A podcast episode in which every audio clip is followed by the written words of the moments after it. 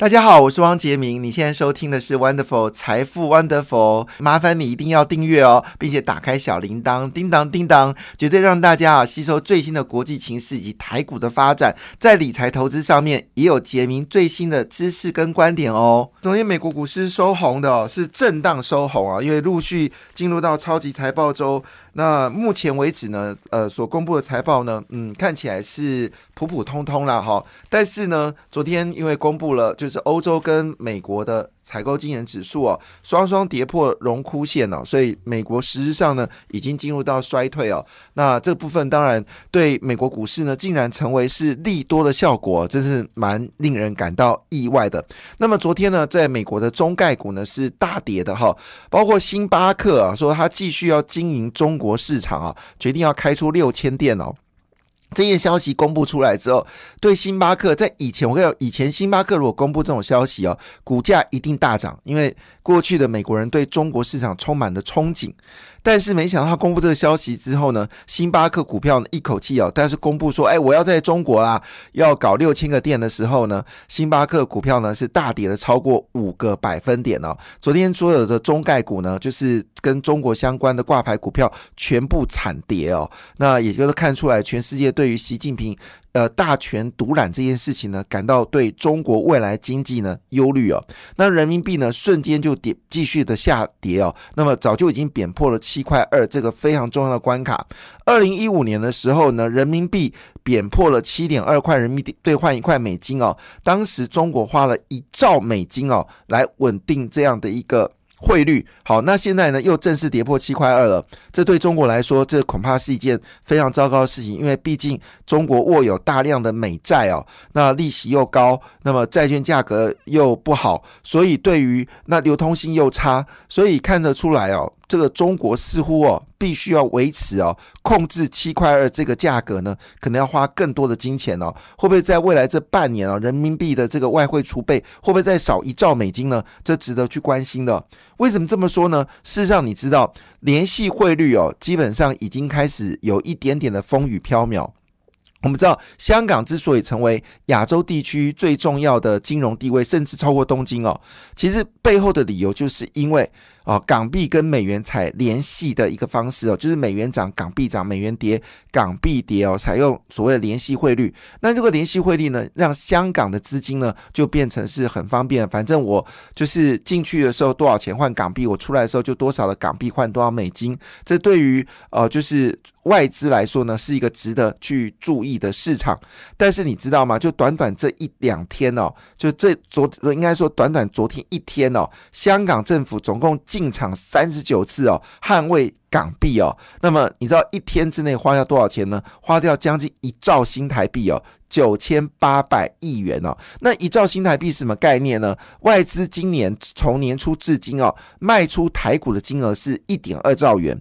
但是呢，香港在昨天一天哦，就花掉将近一兆元来会捍卫香港的货币哦，就可以知道未来香港的未来是恐怕是。越来越让大家觉得令人担忧哦，我实在很难想象哦，就是以中国现在能力，有办法再去捍卫香港的所谓联系汇率吗？一九九七年亚洲金融风暴，在一九九八年的时候，当时索罗斯连续三波攻击这个港币联系汇率哦，那时候呃香港利率呢一口气飙高到将近百分之三十哦，甚至隔夜拆呢可以到两百 percent 的利率哦，非常可怕。为了捍卫。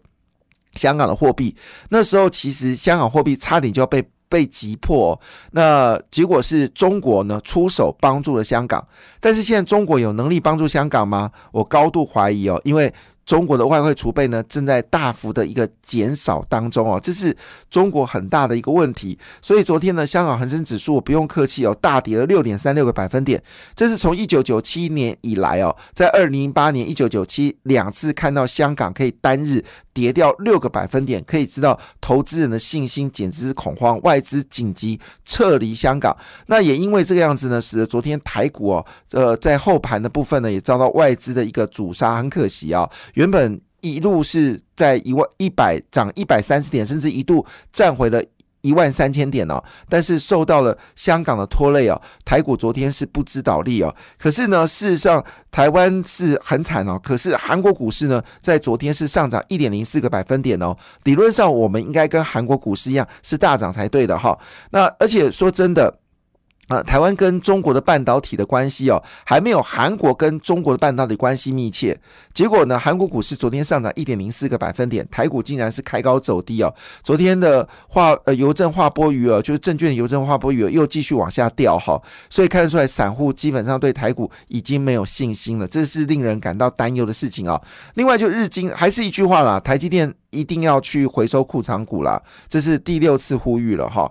台积电一定要回收库藏股。当然，现在已经有传出来，就是说，其实台积电呢的那高阶主管呢，已经有进场用个人的钱去买股票。可是，还不如台积电直接宣布哦，要回收库藏股。你不可能叫国安基金帮你买，然后八大行库也帮你买，然后民众的散户也帮你买，然后全台湾就挺你这个公司，然后你股价从六百八十八块跌到现在。四百块都守不住，然后你台积电说你不回收库藏股。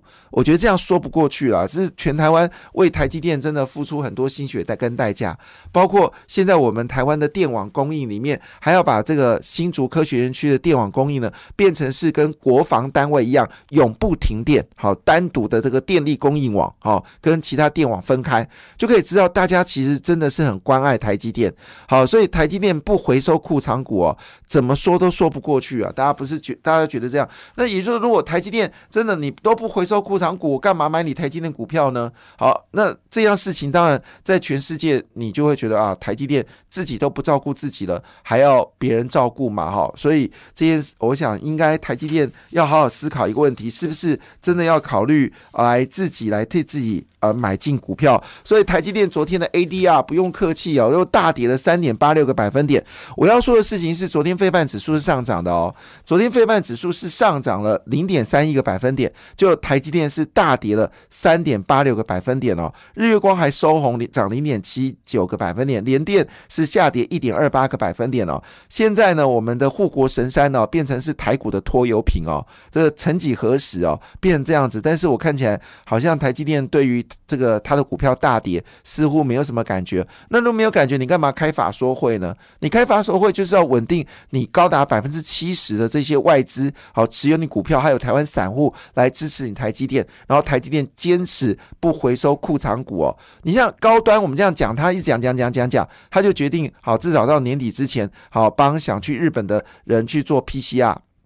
其实应该扩及跟美国了，因为美国也没有承认高端，所以应该是去美国跟日本的都应该可以做 PCR，我是这么认为了哈。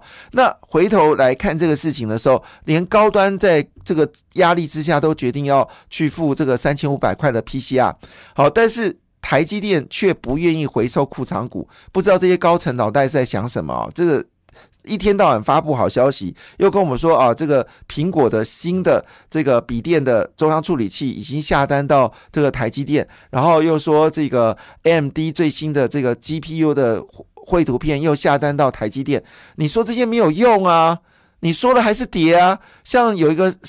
商字头的周刊还引用你们的话说，呃，七纳米的部分可能只有八成满，好，当做说台湾被这个去台化，好，不是台化这公司被去哦，是去台化，我只听过去台去中化，没有听过去台化，就是去中国化，去台湾化，好，这个。这种字眼就套你们这个呃，就是你们执行长的内容不是吗？但是事实上你说的更多是有关你们明年会调高价钱啊，说更多的话你明年还会成长啦，说明更多的话是明年可能会赚的比今年更多。可是这个商字头的周刊就不用这一段呢，所以你如果今天要帮台湾忙，那现在散户因为台积电都离开了台股，台积电你你作何感想啊？你看。又跌掉三点八六，今天看起来台积电又不妙，今天台股可能要大跌，又要为你台积电而跌。昨天就这样盘中翻黑，也是因为台积电呃这这个下跌嘛。所以回头一件事情说，我们看到一堆好消息，但是呢就被你台积电这个股票给打破了，真正让人家感到非常的遗憾哈。好，那当然昨天美国公布了综合的 PMI 数据哦，只有四十七点三，服务业数据。竟然一口气大跌到四十六点六，所以美国的服务业也受到影响了，令人担忧哦。现在已经是万圣节完之后就是感恩节，而这个数据显示美国的经济已经严重的被美国联准局这个黑手给打击了哈。但是这么打击的情况之下，其实就业状况并没有下滑诶。好，所以不是只有台湾的工业跟制造业数据下滑，其实。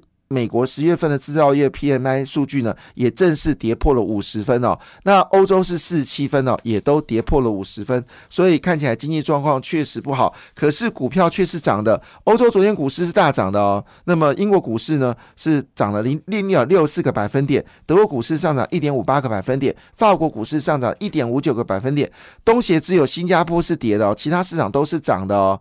那印度是上涨零点八八个百分点，马来西亚上涨零点六一个百分点。印尼呢，则是上涨零点五个百分点。那么印尼传出好消息哦，就是国外的投资呢在大幅增加。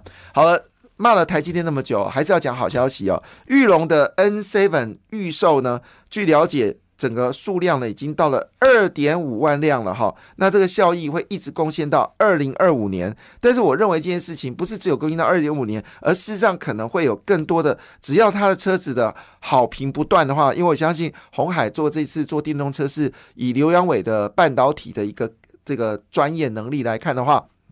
我认为这个红海电动车应该会做得非常好，因为要争取全球的订单。那这个情况下呢，以后我们在路上所看到的，可能都是纳智捷 N7 的电动车哦，这是令人雀跃的事情哦。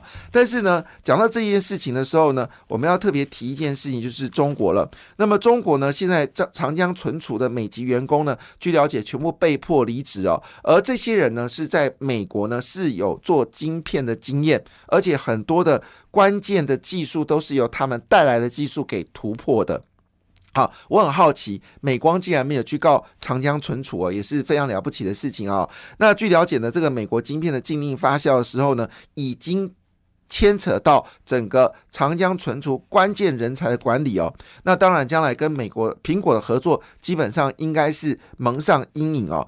而在中国呢，总共七十个主要城市呢，它新屋的房价呢跌幅呢创下了七年的最大，最后竟然还有人推荐中国基金了。我觉得这些基金公司你是头壳坏掉了吗？哦，那九月份的青年失业率呢，直接是接近到百分之二十哦。现在呢，美国呢还要开始清查。就是全球啊，包括台湾在内啊，微软跟戴尔都要清查整个你的供应链的 IC 的出处，意思说呢。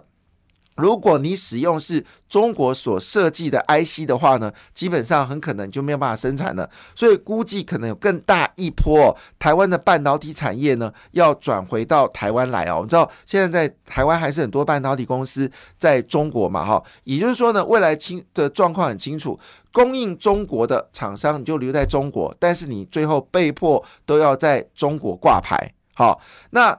你是生产的不是中国所需要的，你最后的结果就是要离开中国哈，这已经是非常确认的事情。所以中国这时候竟然公布一个假讯息，说它第三季的 GDP 有三点九个百分点优于预期，这种数字也做得出来，我也蛮佩服中国哈。所以昨天中国股市呢实际上是跌的哈，那深圳是跌掉了。一点二点零五个百分点，上海是跌掉二点零二个百分点哦，所以这个效应呢，可能要继续再继续发生哦。所以他说港股为什么杀红眼呢？其实是对于李强的一个不信任哦，因为李强在上海执行过两个月的封城哦。